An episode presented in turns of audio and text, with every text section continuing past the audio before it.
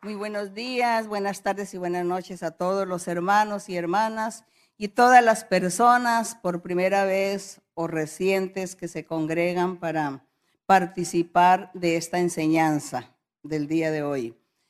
Eh, un saludo con mucho cariño para todos los hermanos, para todas las iglesias a nivel del mundo, a nivel de aquellas naciones, aquellos pueblos grupos grandes, grupos pequeños, donde la iglesia del Señor ha llegado por la permisión de Él y por promesa de Él que está cumpliendo cada día esas promesas maravillosas que Él hizo hace muchos años y que hoy nosotros estamos disfrutando de esas promesas y, viendo también su grandeza, viendo los milagros y las señales que Él ha estado realizando y viendo esa, esa fidelidad de nuestro Dios para con nosotros por el respaldo que da a su iglesia.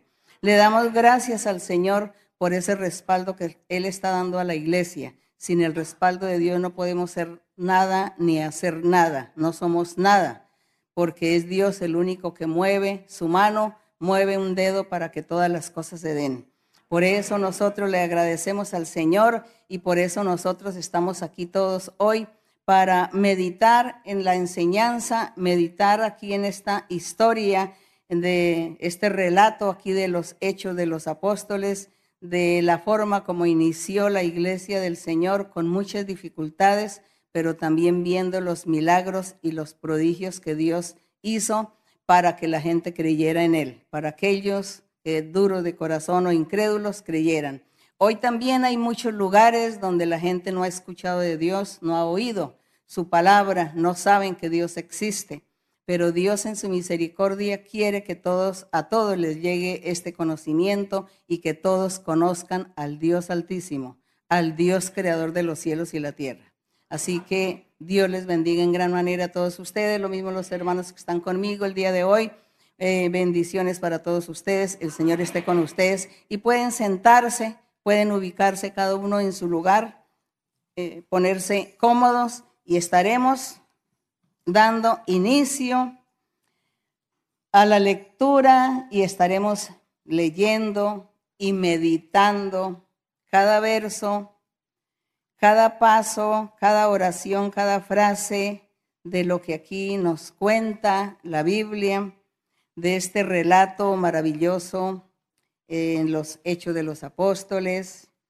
Y aquí aprendemos muchas cosas aunque todo esto aconteció hace más o menos mm, dos mil años, sin embargo, hoy, después de dos mil años, hoy tenemos a ese Dios poderoso, ese Dios que en aquel tiempo estuvo con los apóstoles, les dio órdenes, les enseñó, los instruyó para que ellos salieran por todas las ciudades, por todos los pueblos, por todos los lugares que se trasladaran para predicar el Evangelio puro, el Evangelio completo, verdadero de nuestro Señor Jesucristo, la palabra verdadera que estaba siendo predicada y que había sido profetizado por los mm, profetas en la antigüedad, como fue el profeta mm, Isaías, como fue Ezequiel, Jeremías, como profetizó también Moisés, Daniel, Elías, muchos profetas profetizaron acerca de todas estas cosas que nosotros estamos viviendo y viviremos y de todo esto que desde hace dos mil años la manifestación del Señor con su evangelio ha sido notorio en los corazones de muchos. Y le damos gracias a nuestro Dios porque nosotros hoy nos sentimos privilegiados que Dios nos haya escogido para estar también aquí, en este redil, en este camino de nuestro Dios. Y le pedimos al Señor también que nos ayude, casi como decía el coro, que nos envíe el Señor a predicar, pero que nos dé facultades, nos dé poder, nos dé autoridad para poder predicar y enseñarle a la gente su palabra maravillosa. Y como les decía, a aquellos lugares donde la gente nunca había escuchado que Dios existe. Pero qué hermoso es cuando llega la palabra de Dios a esos lugares, porque Dios les habla y entonces ellos dicen, ¿y quién es el que me está hablando? ¿Por qué? ¿Por qué siento alegría y felicidad en mi corazón? ¿Por qué dijo eh, lo profundo de mi ser las cosas privadas, íntimas de mi ser? Eso hace que la gente piense y digan, sí, existe un ser superior, un ser sobrenatural. Entonces, gloria le damos a nuestro Dios por estas cosas. Y así, pues con la alegría y con el corazón dispuesto para nuestro Dios, vamos a abrir en Hechos capítulo 13, que es lo que nos corresponde. Ya saben que estamos leyendo eh, todos los capítulos en, la, en secuencia y ahí encontramos tantas maravillas, tantas riquezas también que alegran nuestro corazón, nuestra alma. Aquí en Hechos capítulo 13 estaremos leyendo y, dice así la palabra del Señor y la historia maravillosa de los inicios de la iglesia del Señor. Bendito su nombre. Dice, había entonces en la iglesia que estaba en Antioquía profetas y maestros. Qué envidia, profetas maestros. ¿Será que nos va a dar envidia? No, porque el Señor también hoy ha levantado, levanta y levantará profetas también, maestros, solo que no es tan, no, no, no se ve la evidencia, no es muy notoria, pero sí los hay. Y están trabajando y están funcionando en las congregaciones. Por eso no nos va a dar aquí envidia. Y dice que había profetas y maestros. Hay muchos mm, cristianos o gente que dice leer la Biblia y dicen que son cristianos. Y ellos dicen que no, que ya hoy en día ya no hay profetas, que ya hoy no hay maestros, tampoco el Espíritu Santo se manifiesta, tampoco hay dones, que eso fue para la época primitiva. Pero yo no sé ellos de dónde sacaron esta información. Sí, lo que nosotros leemos en la Biblia cuando dice, Dios es el mismo ayer y hoy, pero el mismo, ¿qué significa? Él es el mismo, quiere decir, la misma manifestación que Él tuvo ayer la hace hoy. La misma forma de hablar como Dios habló ayer, hoy lo hace también con nosotros. Las mismas bendiciones que Dios le dio a muchos en la antigüedad, hoy también se la da a la gente. El castigo que Dios le dio a los desobedientes en la antigüedad, hoy también el Señor lo hace con los desobedientes, con los necios. Y las maravillas, los milagros y las bendiciones y las promesas que Él hizo ayer en la antigüedad, Hoy también las está haciendo nuestro Dios. Nosotros somos testigos. Esta iglesia es testigo desde hace desde ya casi 60 años, podemos decir. Es testiga la gente, todos, que Dios les ha hecho promesas, que Dios les ha hablado, que Dios los ha convencido, que los ha traído a la congregación. Entonces, haciendo Dios hoy lo mismo que hizo ayer en la antigüedad, miles de años, siglos hacia atrás. Y Dios es el mismo ayer y hoy, y por los siglos dice así. Entonces, ¿cuál es la información de dónde se idearon, se inventaron, que ya hoy Dios es incapaz de manifestarse? Se le acabó el poder a Dios, se le acabó todo al Señor lo hizo al principio en la antigüedad y ahora el Señor se cansó y se acabó. No, nuestro Dios es el poderoso, el dueño y el gobernador del universo, creador de todo lo que nosotros alcanzamos a ver, a saber y a conocer. Así que necedades es pura necedad de aquellos que dicen que hoy no habrá profeta ni maestro. Sí los hay. Y así como dice aquí en este verso, que entre los profetas que estaban en ese entonces nombra a Bernabé, a Simón el que se llamaba Niger, a Lucio de Sirene, Manaén el que se había criado junto con Herodes el tetrarca y Saulo. Dice que ellos eran profetas y maestros.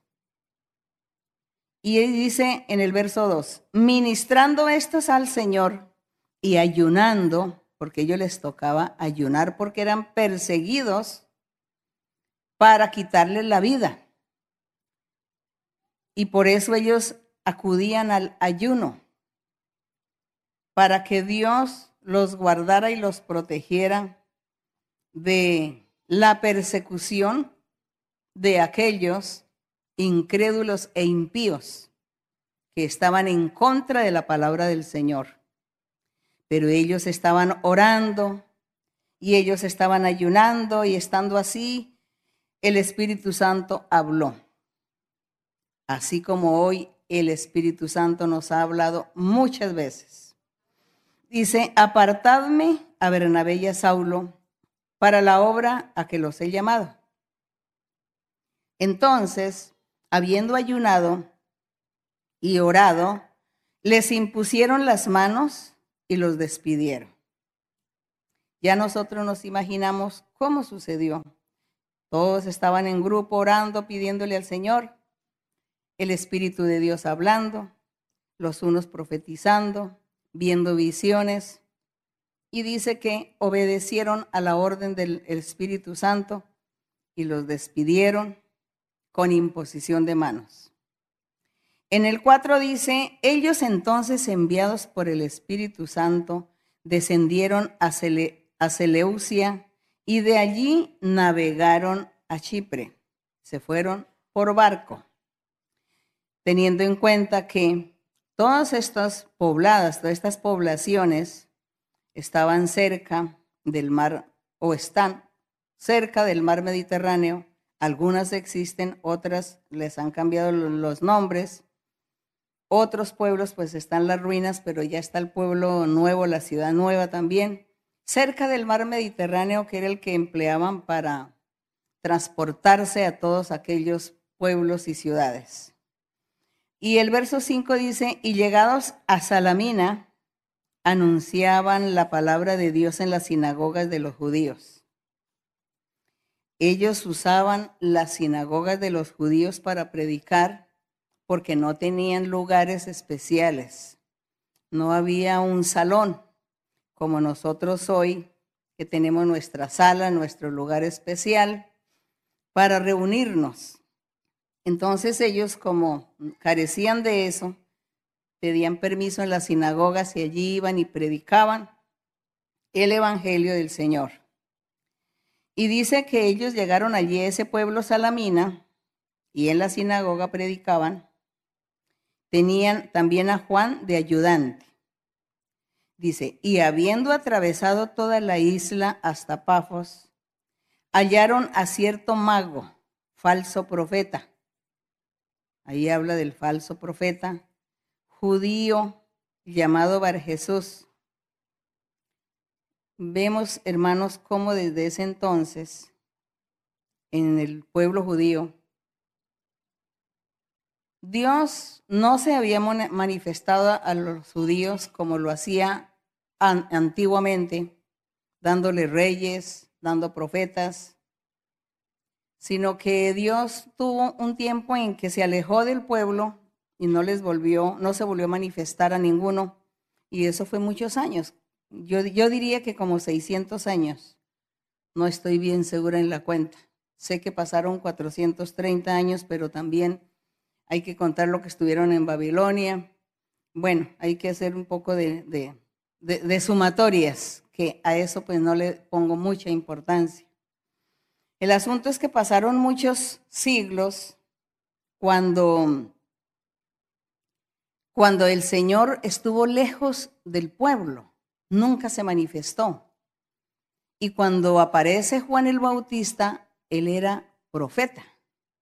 Y por eso el Señor Jesucristo dijo que el último profeta que había profetizado acerca del advenimiento del Salvador o del Mesías o del rey que Dios iba a enviar al pueblo, que el último que profetizó acerca de ese tema fue Juan el Bautista. Por eso el Señor decía, y es que los, el último profeta fue, profetizaron hasta Juan. Pero ¿qué fue lo que profetizaron hasta Juan? Que venía el Mesías, que venía el Salvador, que venía el Rey, que venía el enviado de Dios, el Salvador del mundo.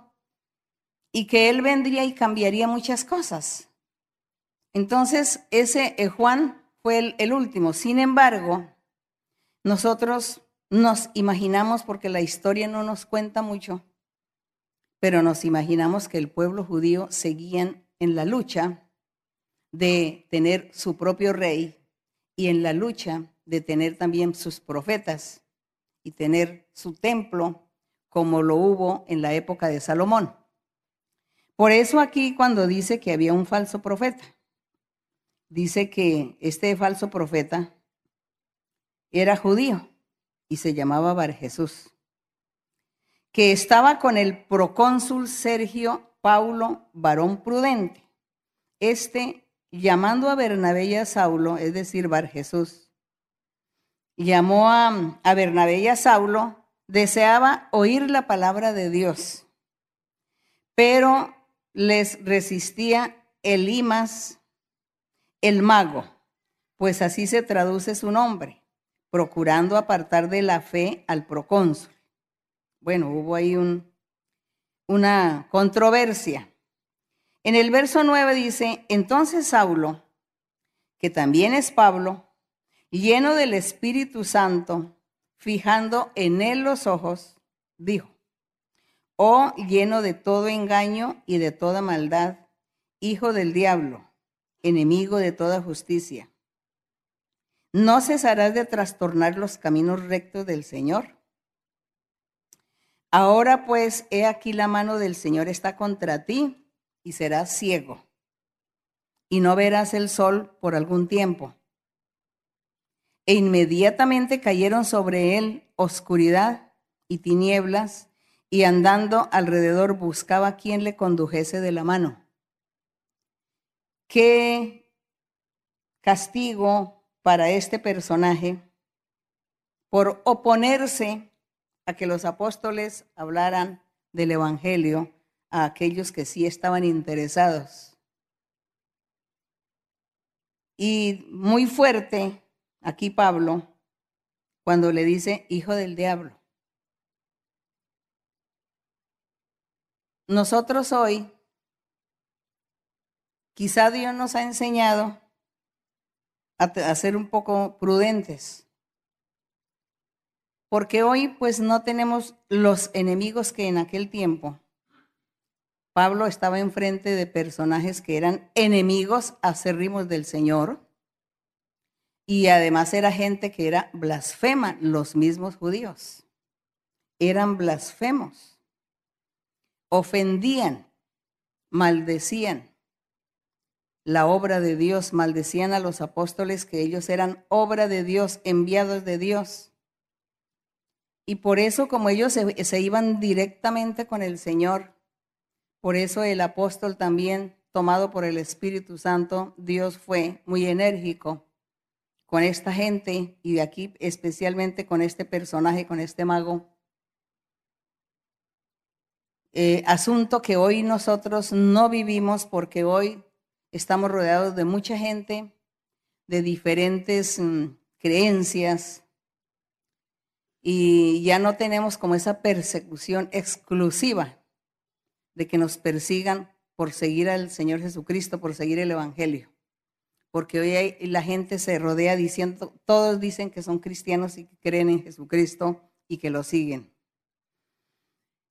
De acuerdo a la época y de acuerdo al momento y a la situación, vemos cómo Dios se estaba manifestando, usando a sus instrumentos, a sus apóstoles.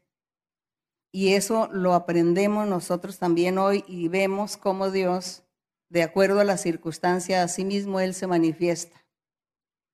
Y el Señor ha sido hoy muy misericordioso con mucha gente, con personas que no creen, que no aceptan, pero Dios en su misericordia les da visiones, experiencias para que la gente crea y reciba la bendición del Señor.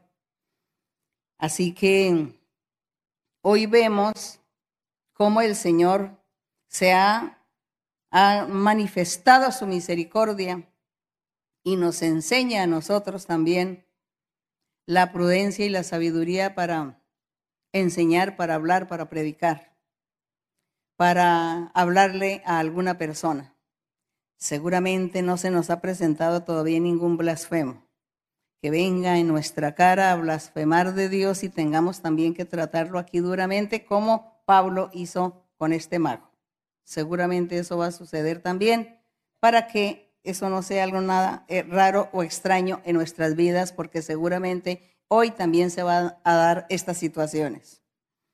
Bien, entonces aquí, este personaje, pues Dios lo castigó y quedó ciego y dice en el verso 12, dice, entonces el procónsul, viendo lo que había sucedido, creyó, maravillado de la doctrina del Señor. Gloria a Dios, porque ese personaje del gobierno creyó porque vio el milagro, el prodigio de Dios.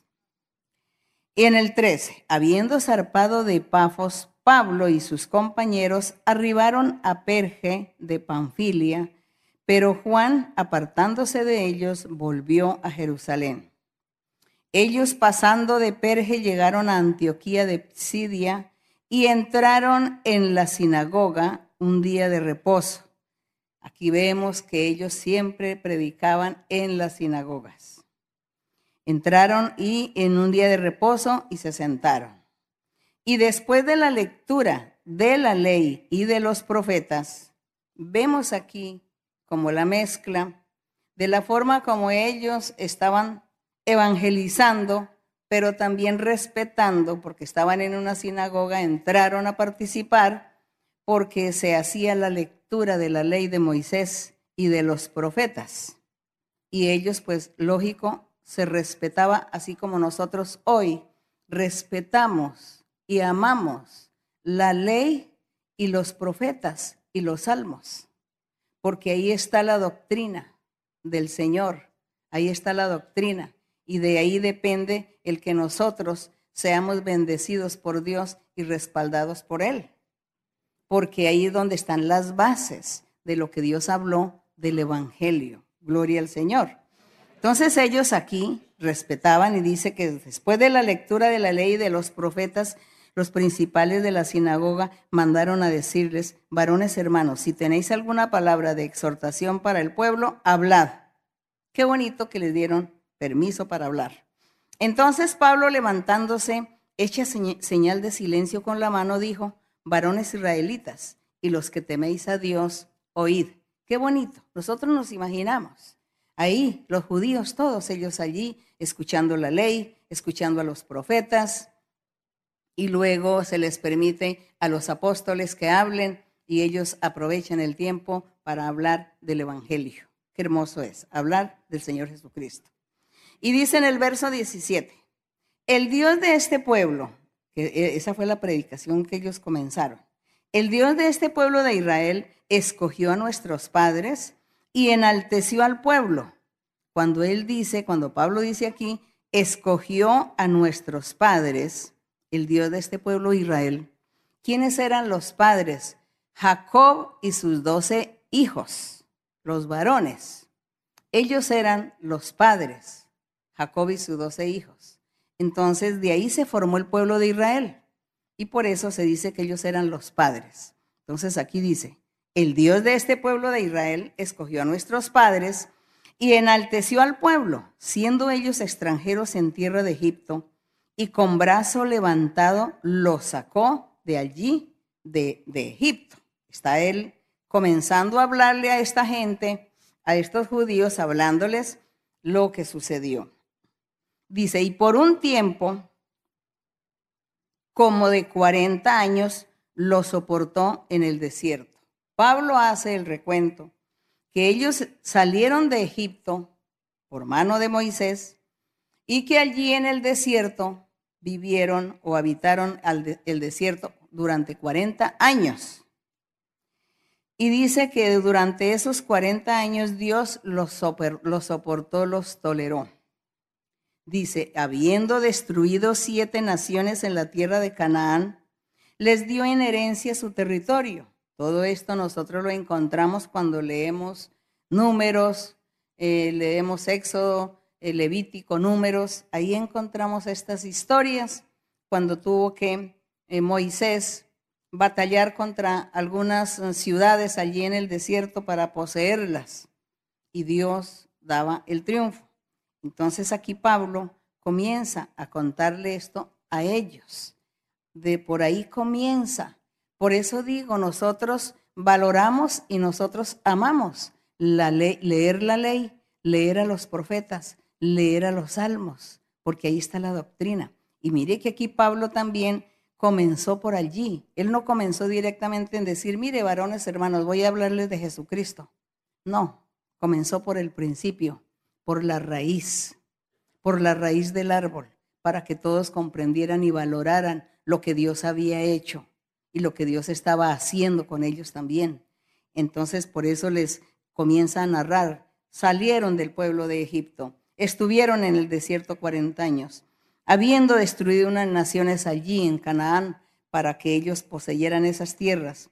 El 20. Después, como por 450 años, les dio jueces hasta el profeta Samuel. Qué bonito que comienza él a hacer ese recuento. Nosotros sabemos que después de, eh, de, Génesis, eh, Génesis, Éxodo, Números, Levítico, Deuteronomio sigue Josué. Josué y luego empiezan los jueces. Dios manifestándose al pueblo de Israel. Pero aquí está Pablo haciendo el recuento para llegar a dónde? A Jesucristo. Vamos a ver a dónde es que él llega a Jesucristo. Y dice, después como por 450 años les dio jueces hasta el profeta Samuel, luego pidieron rey y Dios les dio a Saúl, hijo de Cis, varón de la tribu de Benjamín, por 40 años.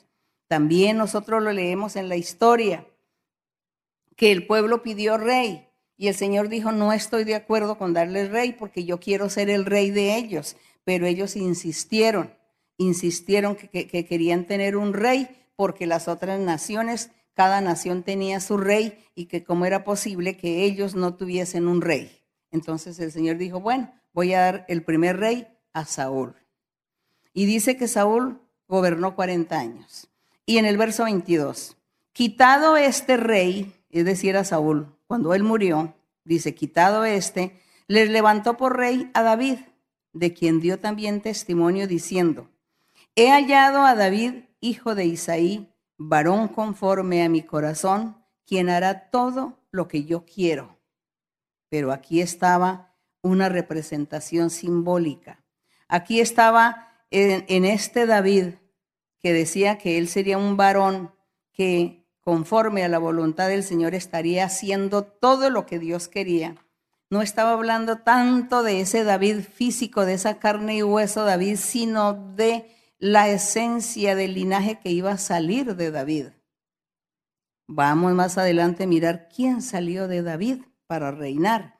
Pero aquí dice, he hallado a David. Él hará todo lo que yo quiero. Bueno, este David de carne y hueso quizá no hizo bien todo lo que Dios quiso, pero el otro David sí. La representación simbólica sí lo hizo.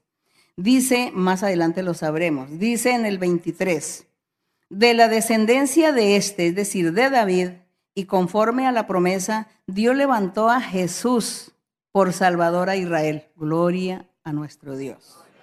Este David dice que Dios era un varón conforme al corazón a quien Dios lo nombró, lo puso como rey y dice, él, él, hará todo lo que yo quiero. Pero ¿quién fue el que hizo todo lo que Dios quisiera?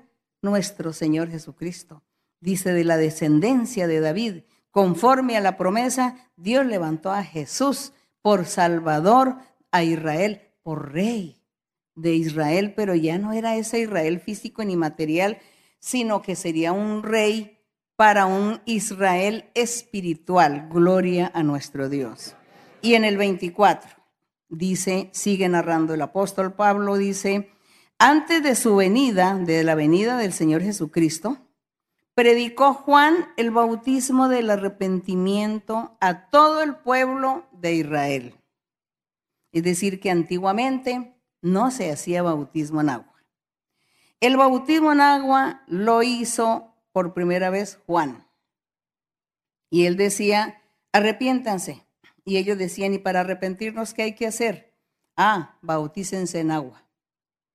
Era como la muestra, como la señal, como el compromiso que el pueblo le iba a demostrar a Dios de decir, sí Señor, yo me arrepiento y voy a creer en la predicación de Juan el Bautista. Entonces, ¿qué tengo que hacer? Ah, que hay que bautizarse en agua, pues me voy a bautizar en agua, porque eso es lo que Juan el Bautista está predicando y como yo quiero creer y quiero hacer la voluntad de Dios y recibir las bendiciones que Juan predica, pues yo lo haré y me bautizo en agua. Que todo esto fue también motivo de escándalo en aquel tiempo para los judíos. Por eso ellos decían que mm, había venido Juan a traer una religión nueva. Y cuando el Señor Jesucristo comenzó a predicar también que era una religión nueva, que como era posible que se quedara a un lado la ley de Moisés.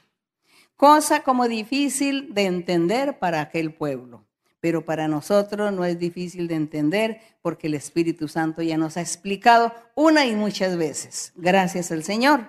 Entonces dice Pablo en su relato, dice que Juan predicó Dice en el 25, mas cuando Juan terminaba su carrera dijo, ¿quién pensáis que soy? No soy yo él, es decir, yo no soy el rey, yo no soy el Cristo, yo no soy el Salvador, el Mesías. Mas he aquí viene tras mí uno que, de quien yo no soy digno de desatar el calzado de los pies. Eso era lo que el apóstol les estaba diciendo a ese grupo de judíos allí en la sinagoga, hablando desde el principio para llegar a Jesucristo y para decir que Juan había dicho que él no era ni el profeta, ni el rey, ni el enviado, ni el Mesías, ni el Salvador, sino que detrás de él era que venía el Salvador y que él no era digno de desatar el calzado de sus pies. En el verso 26 sigue Pablo hablando y dice, varones hermanos, hijos del linaje de Abraham. Y los que entre vosotros teméis a Dios, a vosotros es enviada la palabra de esta salvación. Porque los habitantes de Jerusalén y sus gobernantes, no conociendo a Jesús ni las palabras de los profetas que se leen todos los días de reposo, aquí dice que todos los días de reposo, es decir, el día sábado, leían en, el, en las sinagogas la ley de Moisés y los profetas. Entonces dice, vuelvo a leer, dice, los habitantes de Jerusalén y sus gobernantes, no conociendo a Jesús ni las palabras de los profetas que se leen todos los días de reposo, las cumplieron al condenarle. Dice, ellos no cumplieron, sino que le condenaron a muerte. Y sin hallar en él, en él, es decir, en el Salvador, en Jesús, causa digna de muerte, pidieron a Pilato que se le matase. Y habiendo cumplido todas las cosas que de él estaban escritas, dice que todo se cumplió lo que estaba escrito del Señor Jesucristo en el libro de los profetas. Dice, quitándolo del madero, lo pusieron en el sepulcro, mas Dios le levantó de los muertos. Y él se apareció durante muchos días a los que habían subido juntamente con él de Galilea a Jerusalén, los cuales ahora son sus testigos ante el pueblo. Pablo no fue testigo, pero sí escuchó que los otros apóstoles habían sido testigos, habían andado con el Señor, se dieron cuenta cuando lo crucificaron, cuando él murió, cuando fue sepultado y luego cuando resucitó. Entonces Pablo dice, ellos, sus testigos, están aquí presentes y vieron al Señor cuando Él resucitó de nuevo. Dice el 32, y nosotros también os anunciamos el Evangelio de aquella promesa hecha a nuestros padres, la cual Dios ha cumplido a los hijos de ellos y a, nosotros, resucitando a Jesús, como está escrito también en el Salmo segundo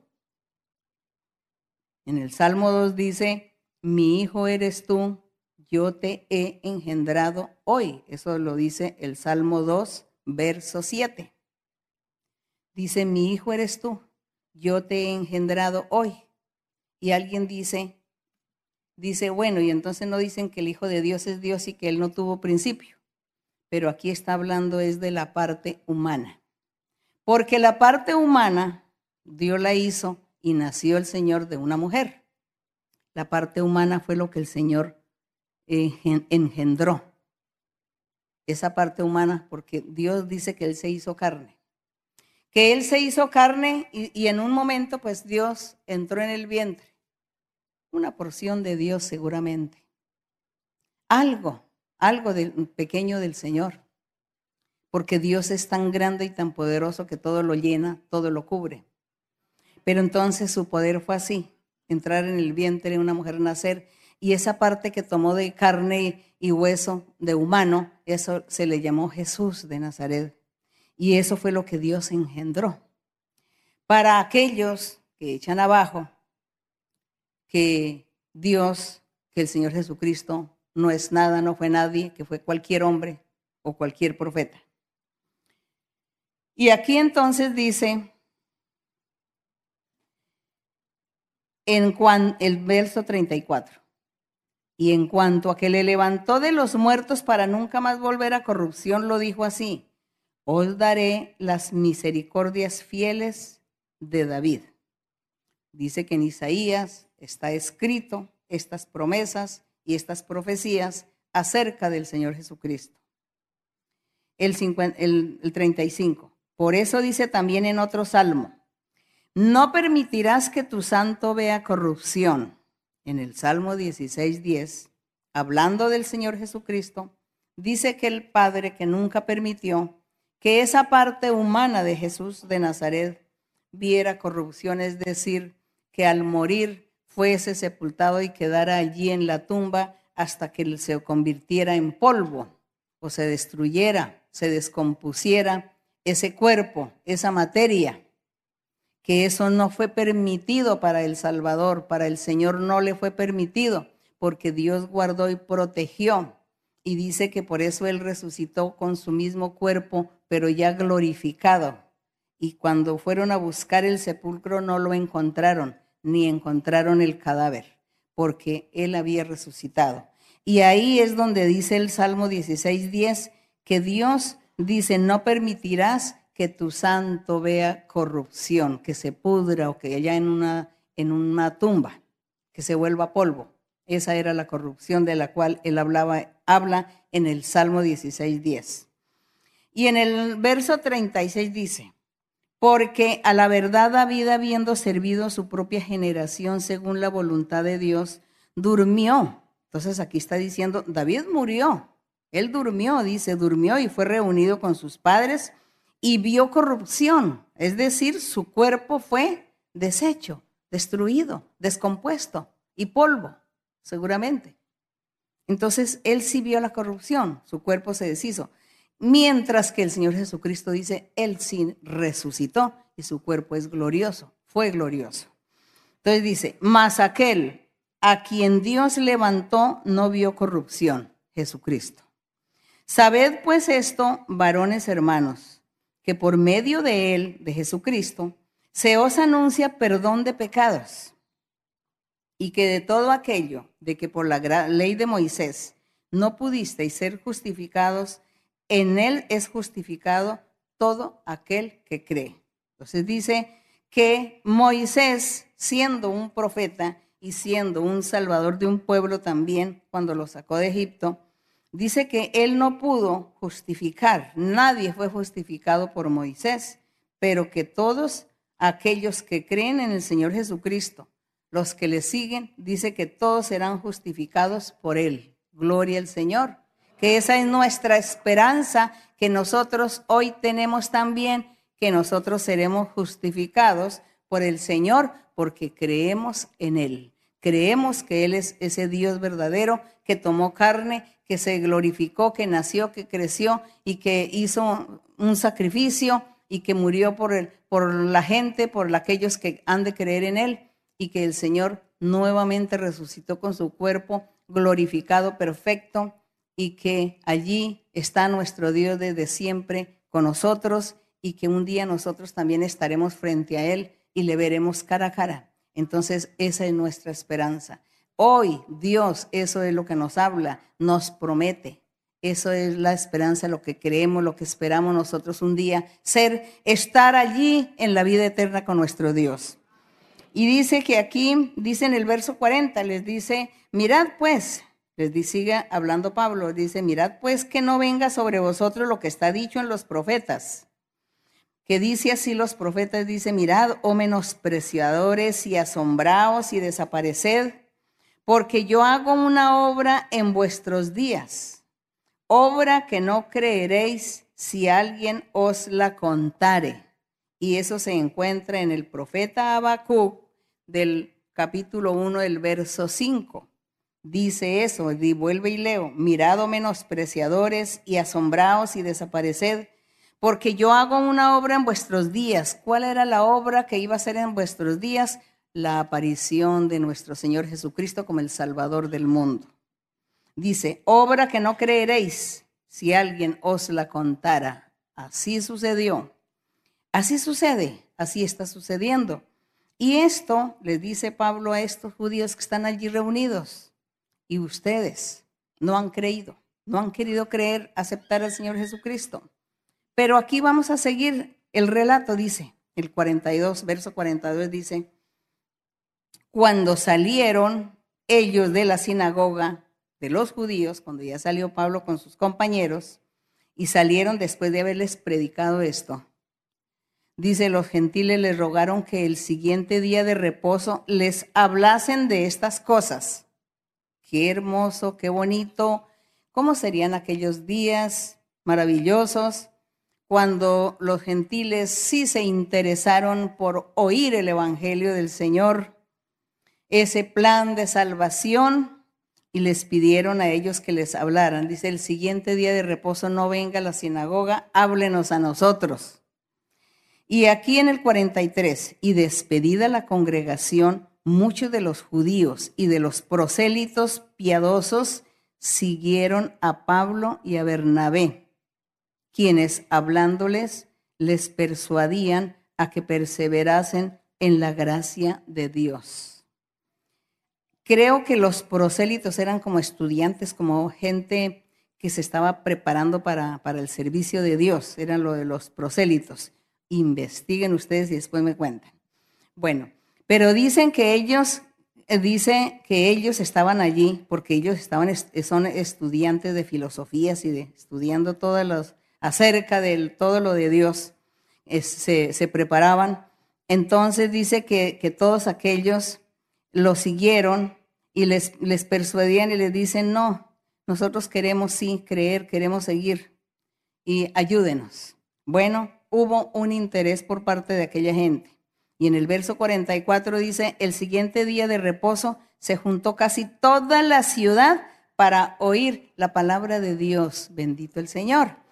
Pero viendo los judíos acá, pero viendo los judíos la muchedumbre, se llenaron de celos y rebatían lo que Pablo decía, contradiciendo y blasfemando. Qué tristeza. Entonces Pablo y Bernabé, hablando con denuedo, dijeron, a vosotros a la verdad era necesario que se os hablase primero la palabra de Dios, mas puesto que la desecháis y no os juzgáis dignos de la vida eterna, he aquí nos volvemos a los gentiles eso es la explicación que Pablo les dijeron a esta gente. Ustedes eran los que a los que primero teníamos que testificarles acerca del Señor para que ustedes recibieran la bendición. Pero como no quieren y desechan la palabra de Dios, pues les hablamos a los gentiles y los gentiles sí van a creer, ellos sí se van a convertir, ellos van a seguir y van a seguir y van a seguir y se formará iglesia de los gentiles para que se cumpla esa palabra del Señor Jesucristo. Cuando estaba con los apóstoles que les decía, yo tengo otro redil, yo tengo otras ovejas que no son de este redil de los judíos, tengo otras ovejas. Y entonces un día yo voy a juntar a esos dos rebaños y haré un rebaño y un pastor. Así lo dijo el Señor.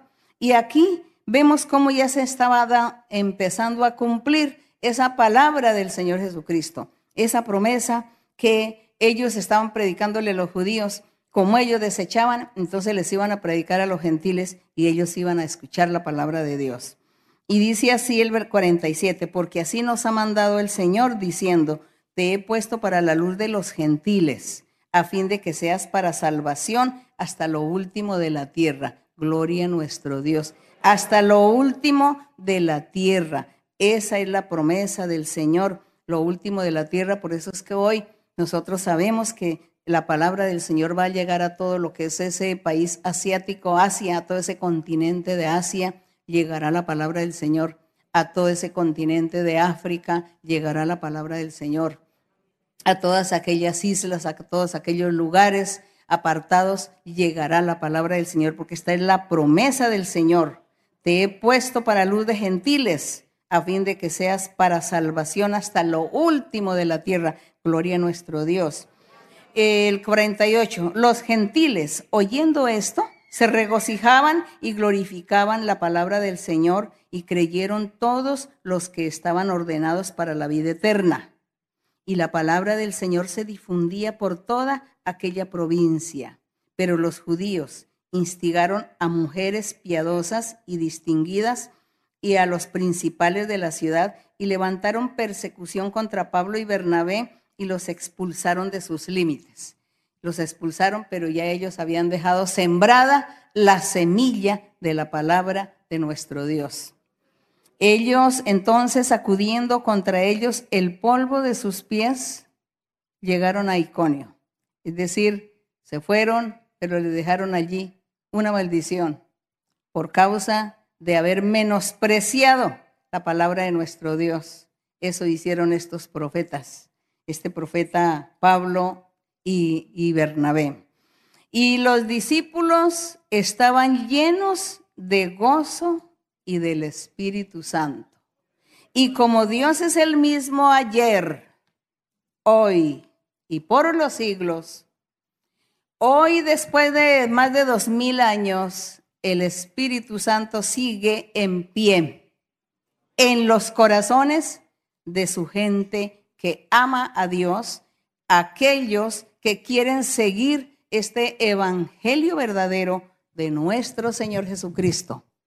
El Espíritu Santo está aquí en medio de nosotros, en medio de todos ustedes y les va a dar alegría y regocijo en su corazón. El Espíritu Santo está allí para llenarlos, para consolarnos consolarlos, para exhortar, corregir, dirigir y para hacer muchas promesas maravillosas. Por eso usted no sea rebelde, no sea necio, incrédulo, acepte la palabra de Dios, acepte a Dios, porque Dios vive y Dios habla. Y ese Dios que habla aquí la Biblia es el Dios que predicamos, el que estamos enseñando. Es el Dios que se manifiesta, que hace milagros, prodigios, el Dios que da la paz, que da el consuelo. Así que usted no vaya a menospreciar a este Dios de poder, ese mismo Dios que hace más de dos mil años se le presentó allí a Pablo, a estos apóstoles. Es el mismo que tenemos hoy. Gloria al Señor. Él está aquí con nosotros, nos ha hecho promesas, nos cumple y cada día vemos y oímos las maravillas, sus, milagros que le hace la gente, las sanidades, los prodigios, las bendiciones que Dios le da a cada uno. Y un día también nos dará la vida eterna. La honra y la gloria sea para nuestro Dios. Vamos a estar orando a nuestro Dios. Padre Santo, Padre Celestial, gracias Señor y Dios Todopoderoso. Gracias, mi Señor, por tus promesas, por tu palabra dada desde los siglos antiguos, desde antes de Abraham. Tú ya estabas, Señor, hablando, hablando para el futuro, hablando que en el futuro estarías manifestándote a un pueblo, a unos corazones que estarían dispuestos para ti.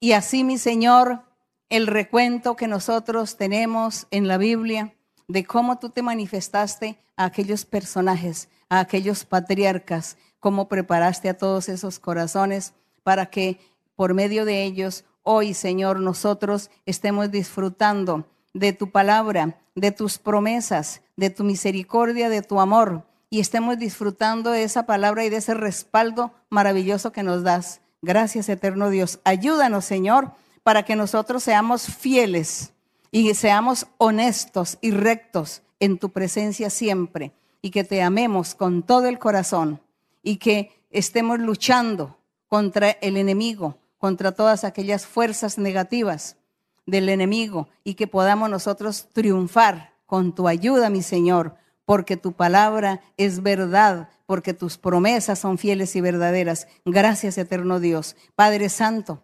confiado en nosotros, en tu amor y en tu poder, te pido, mi Señor, que extiendas tu mano sanadora sobre todas las personas que están enfermas, que tienen diversas enfermedades.